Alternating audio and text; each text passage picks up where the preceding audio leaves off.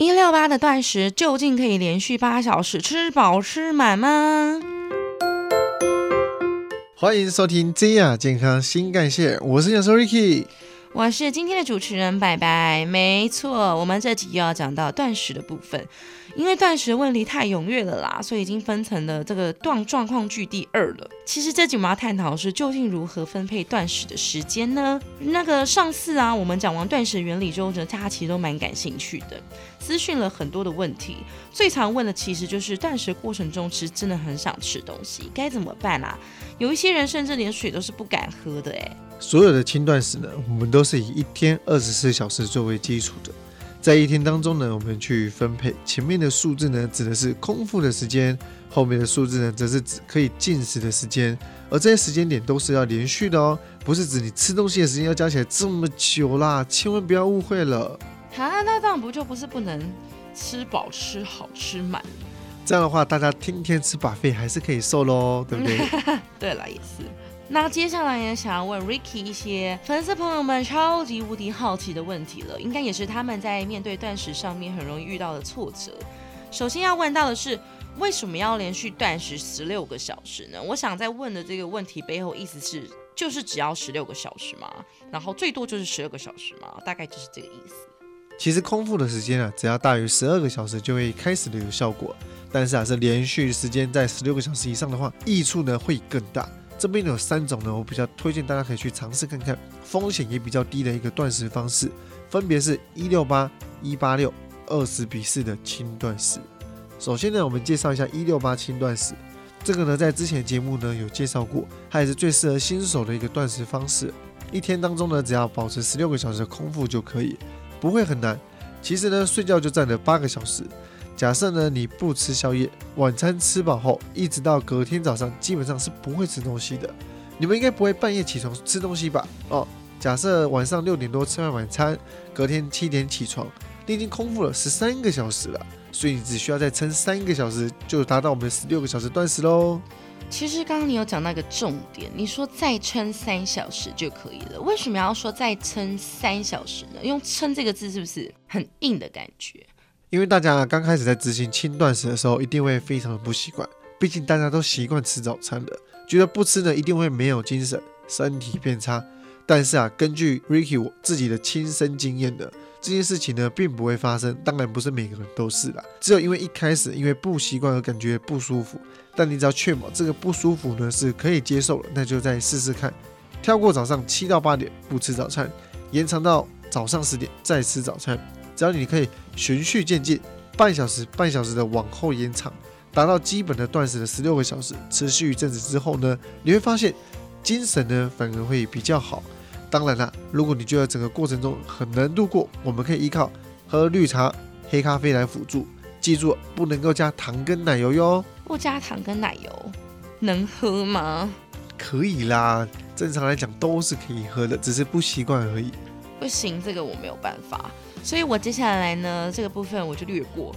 我只想问，如何操作一八六轻断食呢？一八六轻断食只比一六八轻断食呢多两个小时而已。这意味着你的晚餐呢要准时吃，并且呢第一餐一定要是中餐过后，因为你的进食时间只剩下六个小时而已了。假设你第一餐在中午十二点就吃完了，那你最后一餐就要在晚上六点前吃完哟。如果你不小心更早吃了第一餐，那就要依照你第一餐的时间往后延六个小时。例如早上十点吃的第一餐，那你就要在下午四点吃完最后一餐，等于别人的下午茶就是你的晚餐了。中间的午餐呢，当然还是可以吃的，但是依我的经验呢，建议大家尽量把空腹的时间留到早上。当你习惯了断食，会发现断食除了可以让你精神更好、工作效率提升，加上白天通常是最忙的时候，只有在忙碌的时候呢，可以让你忘记饥饿的感觉。如果白天吃了食物，下午到晚上这段时间你会非常的难熬，因为晚餐时间通常都是大家最放肆吃大餐或者聚会，以及呢是大家最放松的时间点的。当大家在吃东西、休息、放松时，我想你应该是无法断食下去的吧？当然，每一个人都不一样，这只是我的建议而已。建议呢，你要找到自己适合的一个时间点。哦，原来是这样啊！反正就是呃，应该是依照自己一整天的行程去安排自己要断食的时间吧。就是你要开始的时间在什么时候，跟结束时间在什么时候，其实都是可以依照个人自己的生活作息跟工作去有所调整的。没错。那我想请问，一般人可以执行二十比四的轻断食吗？因为怎么感觉听起来很严格、很专业，是那种需要可能什么咨询过专业的营养师或医生才可以做的。其实一般人也是可以执行的啦，但我会建议还是要有做一阵子的人再去尝试比较好，不要一开始就投入，不然你反而会不舒服。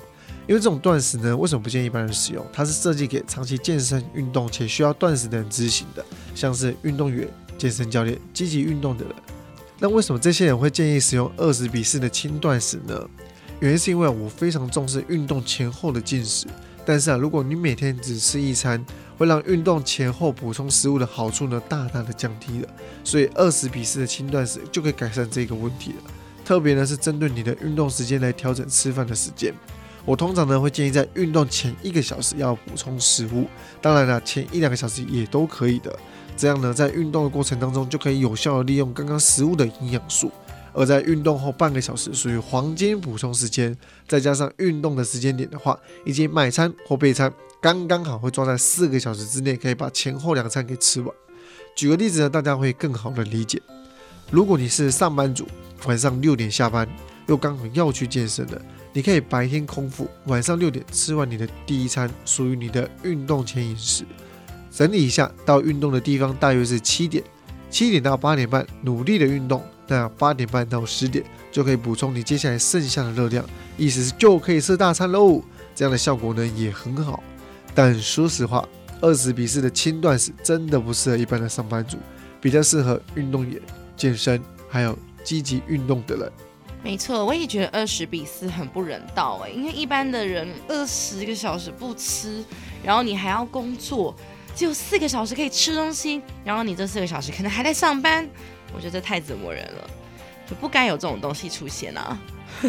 我觉得还是要因人而异的，因为它这种东西可以循序渐进，有些一六八、一八六做上瘾的，就可以慢慢的延长。